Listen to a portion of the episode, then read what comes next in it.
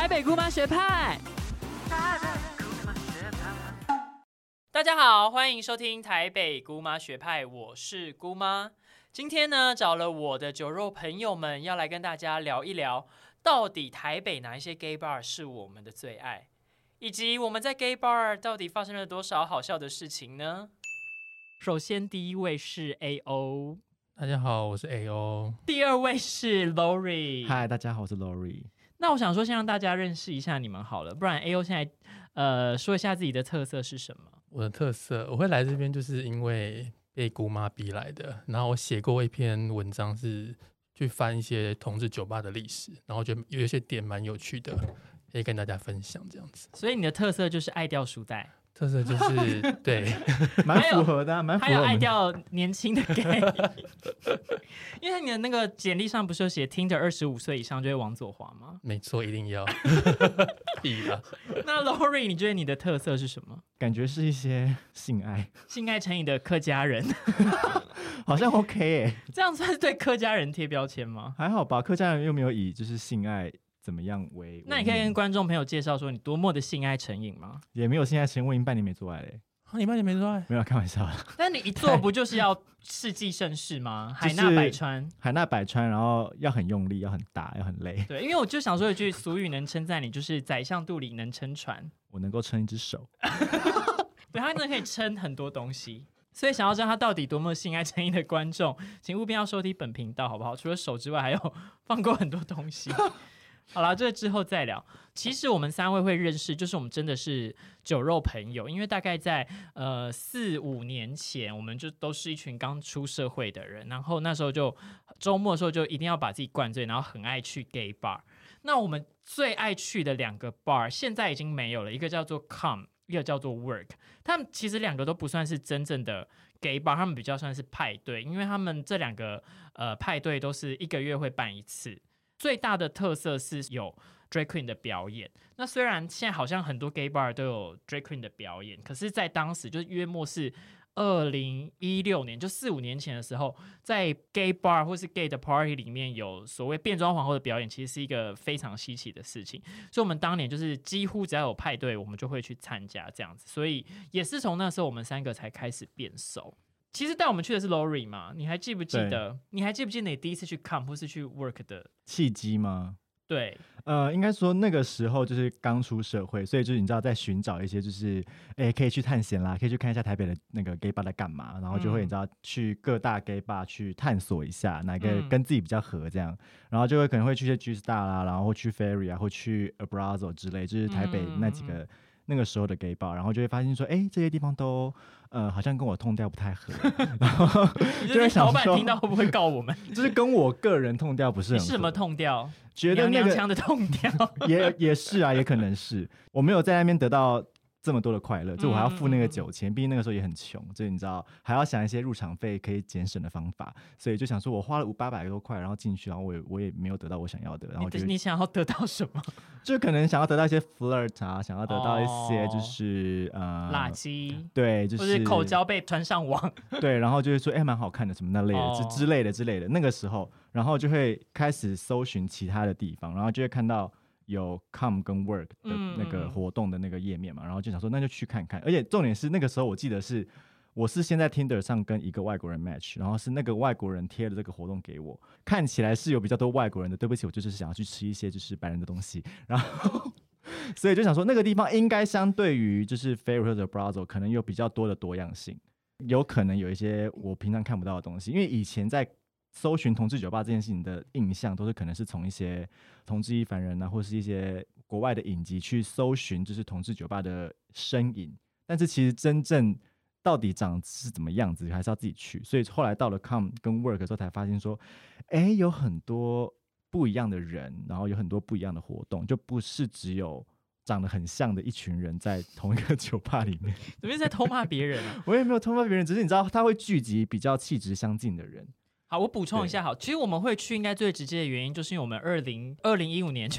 就是很远古的时代，就在看那个卢保罗变装皇后秀，就现在大家应该知道，它就是一个美国的实境节目嘛，然后再讲变装皇后。那当时候就是变装皇后在台湾其实真的还没有那么红，那个秀现在已经是十几季了。当时我们看好像是第四季还是第五季，就是画质还是什么，嗯，四八零 P 的 那一个年代。嗯然后我们就是热爱看那个变装皇后，所以那时候 Com 跟 Work 出来，我们就很轰动，因为想说天哪，真的太想要看实体的变装皇后到底长怎样。哦，对，也没错。那 A O，你记得你第一次去的感觉吗？你最印象深刻去那个派对，就跟别的派对有什么不一样？这样这边就要补一个脉络，就是我跟那个 Lori 会认识，就是因为我们在听的 match，呀，然后后来我们去看了一场电影叫《正宗哥吉拉》，这么细节、这么 detail 的故事，观众有在乎吗？对对对总之，然后后来他就邀请我去呃某一次的春节办的 con party，对，那一次我就觉得蛮好玩的。但是我真正印象最深刻，就觉得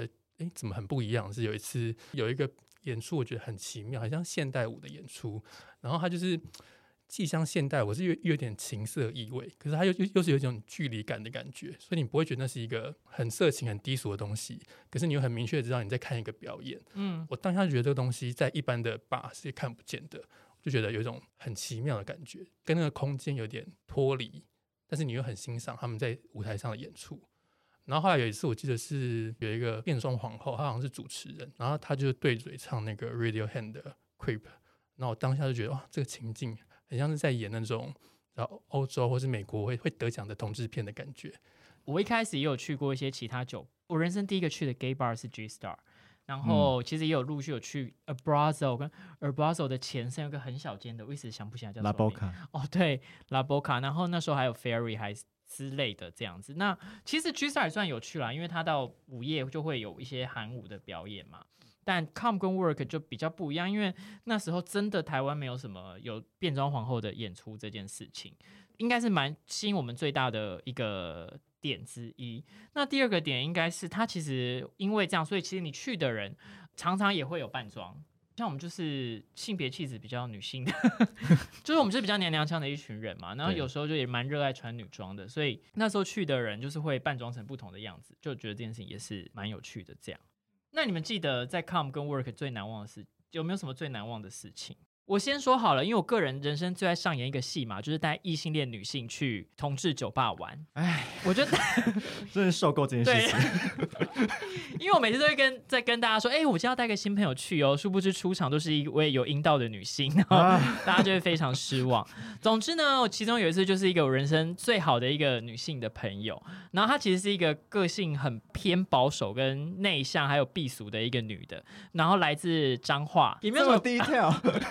就是她就比较是一个你知道，就是比较避俗的女孩这样子。嗯，那一天 bar 的晚上有一个那个 Go Go Boy 的表演，所以我们就一直逼她到了舞台的最前缘，然后把他拱上台。殊不知他不仅就是大摸那个 Go Go Boy 的下体之外呢，还被 Go Go Boy 三百六十度的旋转。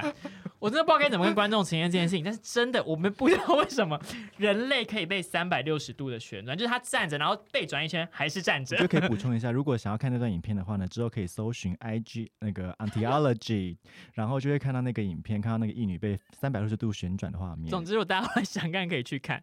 然后我个人还有几次就真的是醉到 party，它有有舞台嘛？那舞台如果没有表演者在表演的时候，就是可以上去跳舞。它就跟一般的酒吧可能不太一样，它就是有一个明确的舞池这样啊，类似 G Star 那样啦。嗯，然后那个舞台就离地大概有一点五公尺高。然后我那天真的是觉得自己是全场的巨星，然后在上面这样大热舞，然后就跳跳跳跳跳，然后就从舞台上掉下来。不仅掉下来哦，我还用手挥到一个路人的酒，拿了酒就这样被我啪，然后大泼洒到地上。我想如果是我，一定会打你巴掌。可是那路人很爽，他很爽，对他很爽。后来知道他好像是也是我们朋友的某一位朋友，这样他就说算了算了。但我当他就是跟他大道歉，但我真的很怕被打，而且我好像还有同时身上有穿着一些天使的什么羽翼之类的，有点忘记这件事。哦，因为那那次的主题是是希腊吧，就是那个那个时候那一次的 Go Go Boy 全部都是穿有翅膀哦，的，有翅膀，对然后是裸上身。然后我是有就是哦，对我也很爱骚扰 Go Go Boy，好，我跟大跟 Go Go Boy 道歉。不管是 Go Go Boy 或者是变装皇后，其实他们都是在台上是表演者，就没有他们的允许之下，不要去碰他们之类的，还是要尊重他们在演出的过程。那大家有记得自己在里面最荒唐的故事或者是什么有趣的构思吗？我应该有吧，我也是去 work 的时候，然后就是因为我就是一个觉得我要做好万全准备的人，我会预想我在那边会发生到的各种情节，所以我可能就先准备好后空啦，然后可能会 准备好 rush 啦，可能会准备好一些东西，你说在那边可以遇到人之后可以 对之类，就是我可以有万全的准备。可是。因为我们认识了大概五年，发生的机的次数好像 是个位数，对不对？是个位数，但 anyway，反正那个时候我就是包包里面就是有嗯。rush，、然后呢，有鉴于就是这些其他朋友们就是姑妈了，很喜欢带一些异女朋友来，然后异女朋友们通常就是没有对于 rush 这个东西是完全没有概念的，然后我们就想说，哦，那我现在包包有 rush，你要不要来闻一下？所以他们就是在那个置物柜里面那个小走道，他们就轮流来轮 rush。你 要不要先跟观众解释一下 rush，rush 就是一个英文，呃国外应该叫 popper 啦，它就是如果是在商店买的书名，应该是叫做擦皮鞋的油剂，它算是一个长得很像兴奋剂精油。啦，对，然后大概可能只有大概十秒以内的效用啦，所以你可能闻，因为它是用闻的嘛，所以你可能闻了一下之后就会有一点晕眩的效果。对，然后那些异女们就轮流来闻，然后闻闻说啊，这什么味道啊？汽油味，没有感觉啊。我想说啊，当然你现在没有要跟人家做爱，你当然不会有感觉啊，就是哦差不多是这样子的概念。后来那一整条就充斥了 rush 的味道，重点应该是全部的人事后都是都大吐特吐。真的吗？有，我记得，有因为我个人有大吐特吐，好像吐到就还要被抱起来，然后是因为被酒精送到那个垃圾桶旁边，而且那个垃圾桶是那种橘色、蓝色，就是 什么一百、一千两百公升的那种大小，大家应该知道，在那个公园会有的那一种。起然后我就趴在桶上这样，我想起来你，对，真的非常窝囊。我要呼应你刚刚讲那个 rush 的故事，因为有一哦次我也是不知道怎么带在身边，然后我记得去 work 他都会检查包包，哦然后外面都有、哦都有一男保全在检查包包，哦，对对对，然后那时候我就把它放在我的小包包里面，嗯然后那个一男保全他就 问我这是什么东西，我就一时语塞，我已经完全忘记我跟他讲什么了。然后大概就是空气有凝结了几秒钟吧，就是彼此心照不宣，他就让我进去了。哈，哦，所以他也不是，他也他也是，他也就是他这样算是有哦在检查吗？他可能也觉得那个一小罐不会有什么危险或什么之类的吧。你们觉得这个派对跟其他的 gay bar 最不同的地方是什么？我自己觉得是一种自在的感觉，像那个抗的场地的关系，因为它通常都在 Pipe 嘛，然后它是在一个桥下面，所以它有一个很大的腹地。然后如果你没在里面就是待累了，你可以在在外面跟朋友喝酒或者是聊天，就是那个心理上跟整个空间上都有一种比较舒适的自在感。而且我觉得可能是因为它有一个很明确的舞台，所以你去那边就很明显的是呃看表演。像一般酒吧那种，嗯，看与被看那种争奇斗艳的感觉，会减少蛮多的。Lori 呢？你知道为什么那么喜欢去看跟 work 吗？就是因为有外国人啊。应该说好会喜欢，就是有 drag queen 文化的，通常在那个早时候期啦，早期比较多是可能外国人他们会比较呃理解这个文化，所以他们会挑这个方面的活动去。而且重点是那个时候，如果十点前进去的话是不用钱的。你知道，以一个小资的 gay 来说，去那些酒吧就是会比较省钱。就是我们可以先去那个十点以前去那个盖个那个那个入场章之后，我们就去旁边的 seven 买酒喝。没错，因为我们钱真的非常窝囊，因为这呃 Oh Com God 跟 Worry 这两个派对，它就是十点进去，十点之前你只要入场就是不用钱。那我们以前就是八点就会去排队，因为它总是。大排长龙，所以我们这最爱上演的戏嘛，就是八点去排排排排到，然后终于盖到那个章之后，就会去 Seven，就是把自己先灌醉，然后买一些很便宜的那个烂酒，对，买一些啤酒啊，这些 vodka，把自己灌醉之后，然后再进去。所以其实那时候去也算是蛮省钱的，因为如果你去一般的 bar，其实它有时候会有一个门票入场费嘛，可能嗯。六百或八百这样，嗯。就比较贵一点。那我记得这件事是不是也是后来 Crown 赚不到钱的原因呢、有，我记得他好像有一阵子会一直鼓励大家说，在里面在消费里面消费这样子。对，或许可能是因为这样。后来 Com 还有邀请很多那个真的是入那个国外 RuPaul Drag Race 的那个 Queen 来台湾，就是把台湾那个时候台北的 gay bar 的那个区分开来。就是如果你有邀这些 Queen 来，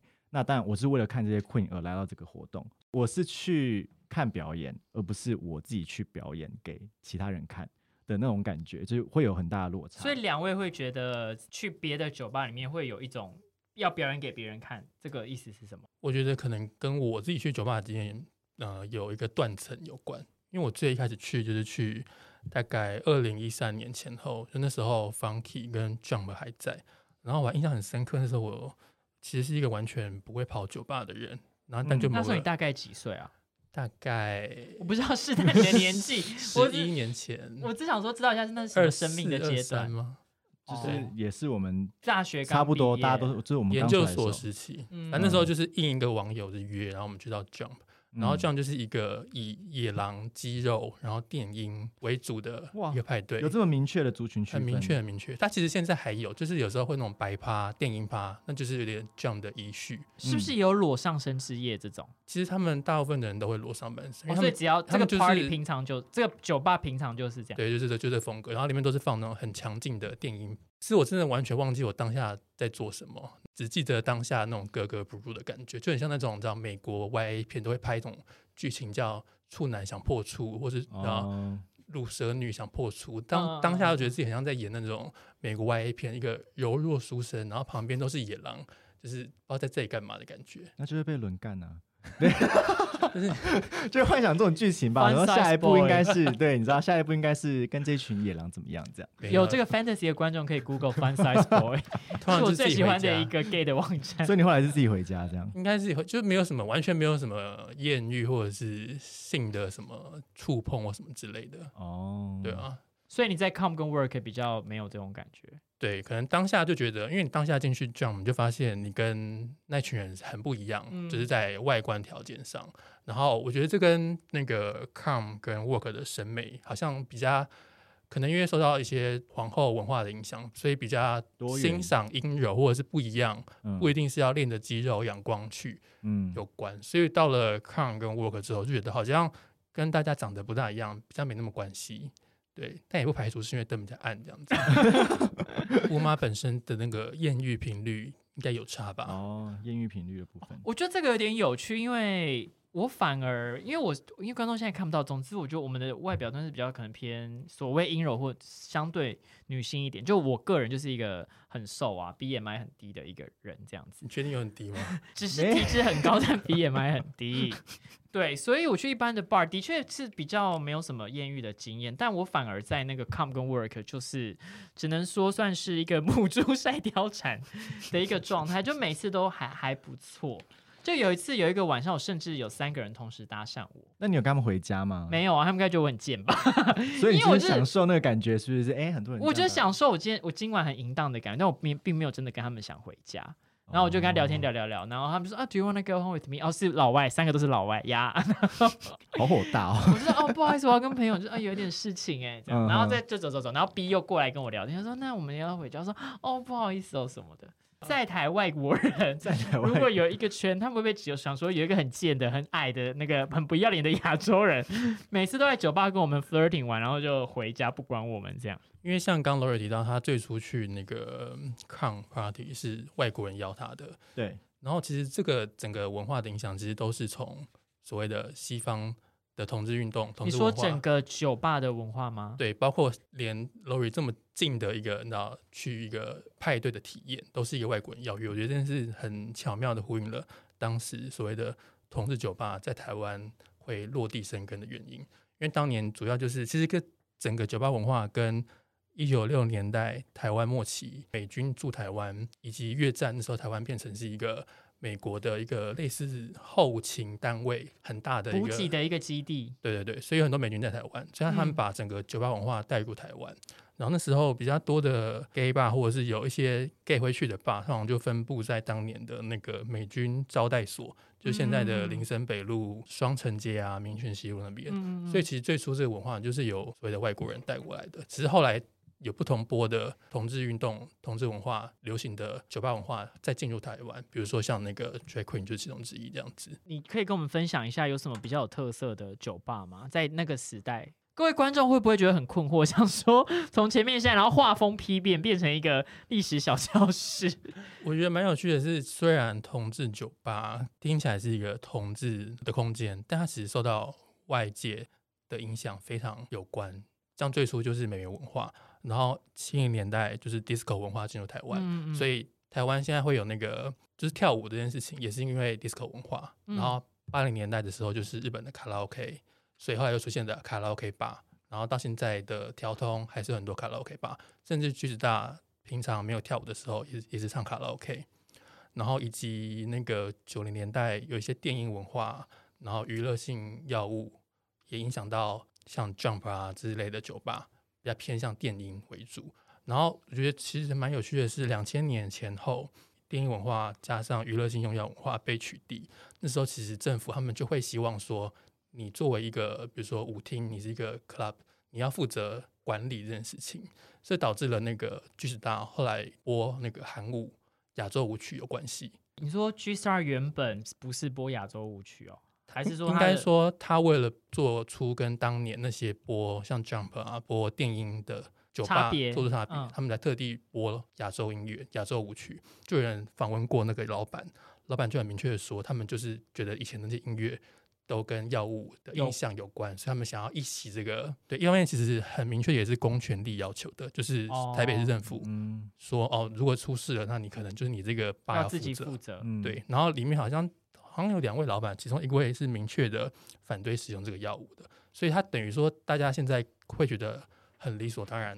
比如说一点之后就是播韩乐，其实背后都是有一个酒吧治理或是政府公权力介入的痕迹，但是因为时间久了，大家就不知道那个痕迹长什么样子。所以应该说这些事情的发生，其实也都是跟当时的历史的环境啊，或者是政治的环境是有很大的关系。我觉得讲白了就是同性恋的空间，但还其实还是受到异性恋为主的整个体制啊，或者是政治思考逻辑主导。其实从那个呃台湾有同志酒吧出现，有一个指标性的店家叫做明俊，它是开在中山北路一段。明是有名的明，俊是骏马的骏。然后他的那个老板是一个很有名的人物，叫赵妈。大饼曾经在一个就是综艺节目中讲过赵妈这个人的事迹，也是一个传奇人物，大家可以搜寻一下。然后赵妈相继开过好几间同志酒吧，都蛮有名的。除了明俊之外，好像还有一个叫柴可夫斯基，是因为叫基佬因为鸡基吗？还是在反讽柴可夫斯基本人是 gay？很有可能，很有可能。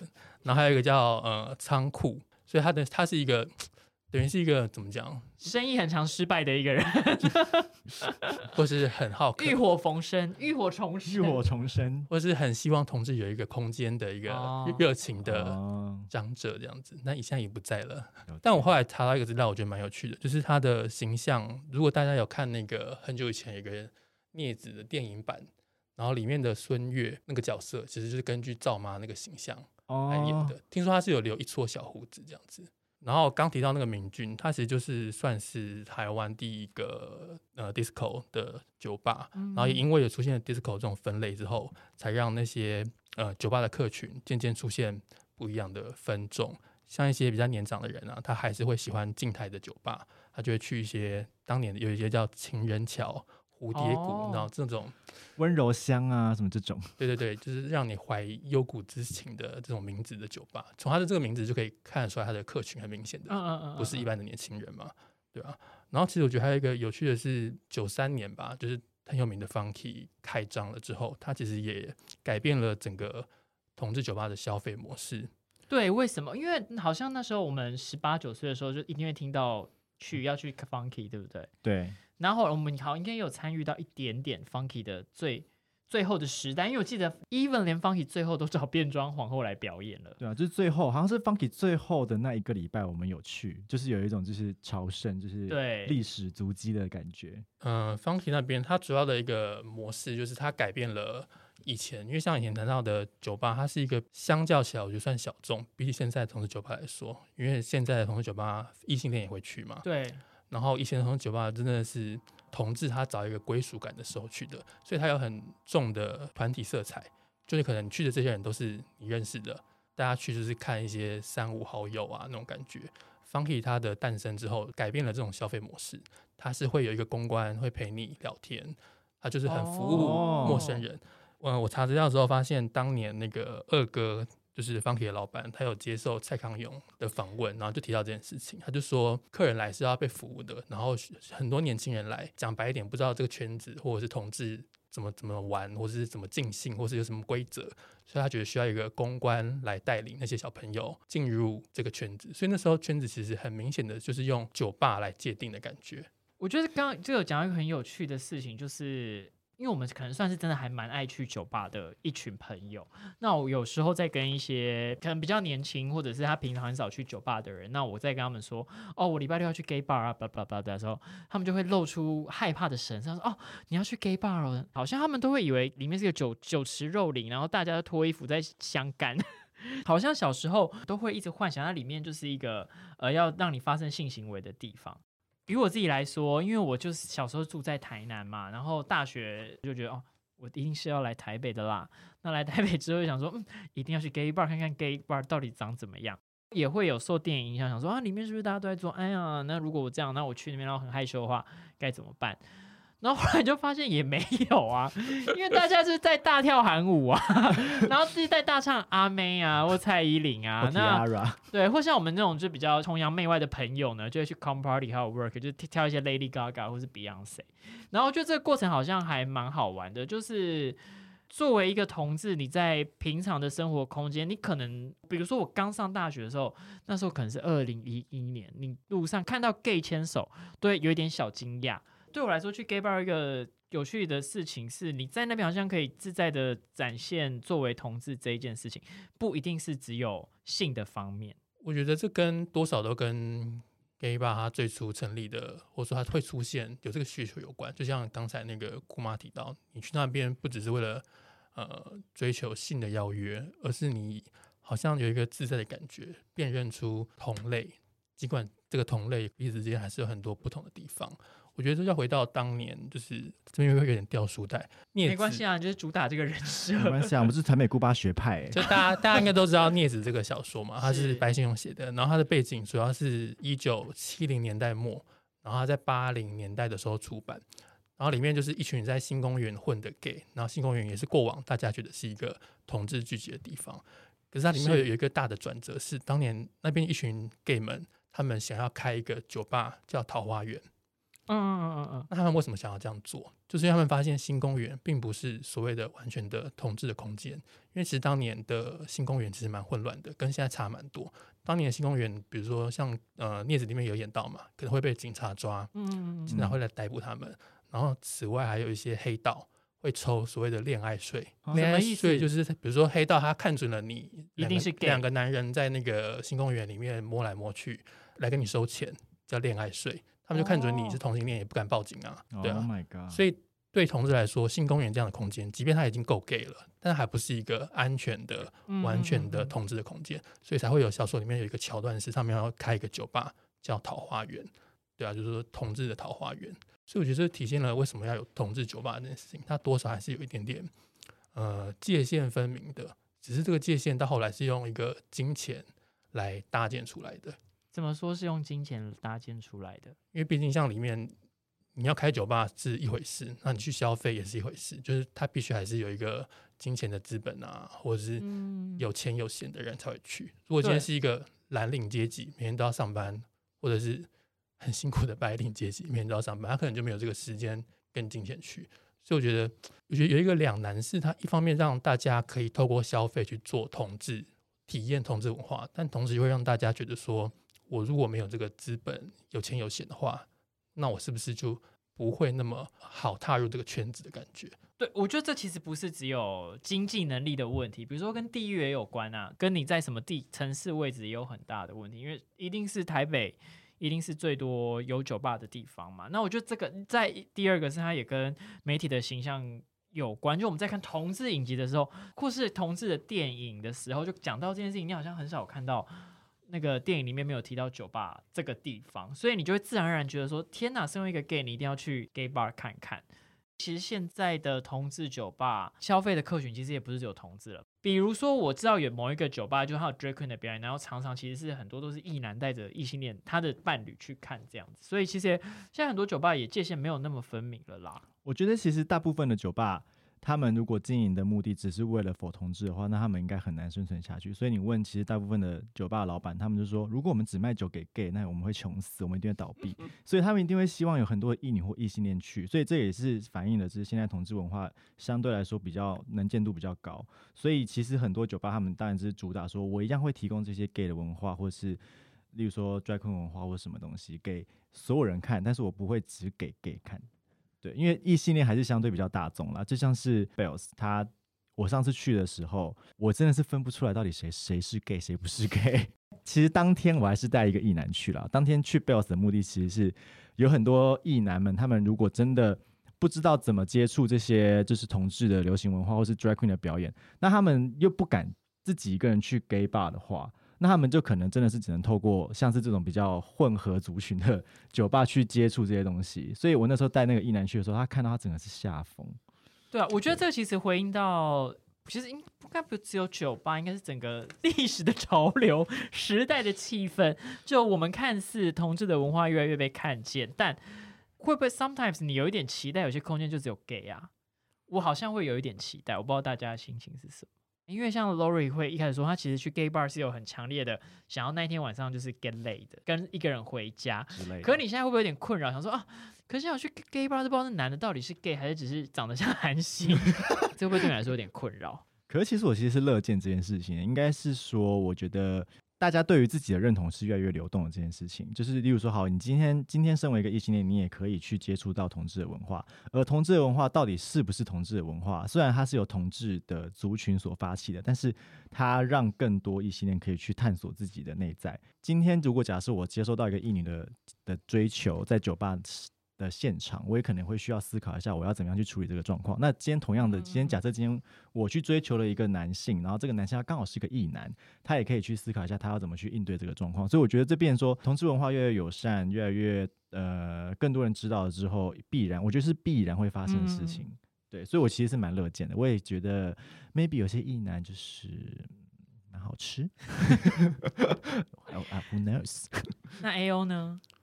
我觉得这是一个双面刃呢，就像刚那个 Lori 提到，它是必然会发生，因为这跟整个同志运动的策略有关系。因为同志运动前阶段或是最近阶段追求的就是一种我们都一样，嗯，爱最大这种策略诉求，它强调的是公平。那既然同志跟异性恋都一样的话，那就不需要再区分所谓的异性恋空间、同志酒吧空间。可是我觉得，在某方面又来又会来说，你还是可以感觉到有哪里不一样，不是全然的，真的像所谓的口号那样子，或是法令通过之后，你就感觉到我们都一样这件事情。因为就连同志本身都是很不一样的。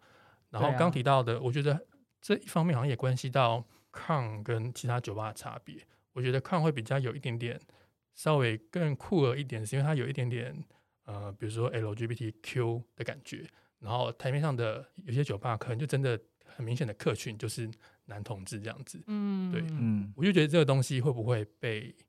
怎么讲，也随之减少，就这样的空间也也也随之减少。对啊，因为像我自己觉得好像有点矛盾，因为我个人就前面说过，我很爱带异女去 gay bar 这样子，那就是那个破坏者，对我就是那个破坏者，烦不烦？然后我之前记得好像有一个有一个迷音也是，就是说二零零六年的 gay bar，然后就都是 gay，然后二零一六年的 gay bar，然后都是异女这样子。对啊。我觉得或许是异性恋也该学学看同志的文化或酷儿的文化是怎样了吧。比如说，我们可能在上班的时候，你可以很轻易的想象你的男性老板在会议的途中突然聊到他跟他老婆怎样，叭叭叭，你不会觉得太奇怪。但可能会有一点难想象，你的男同志同事在你的这个老板面前突然聊到他跟他男朋友怎么样，大家可能会一时有点语塞，不知道要讲什么这样。好啦，以上就是我们自己的酒肉的 人生经验跟一些我们的偏见喽。如果喜欢我们的观众，就赶快去订。需要就要讲这个吗？要，我跟你讲，这一集真的是所有小 K 必听。谁知道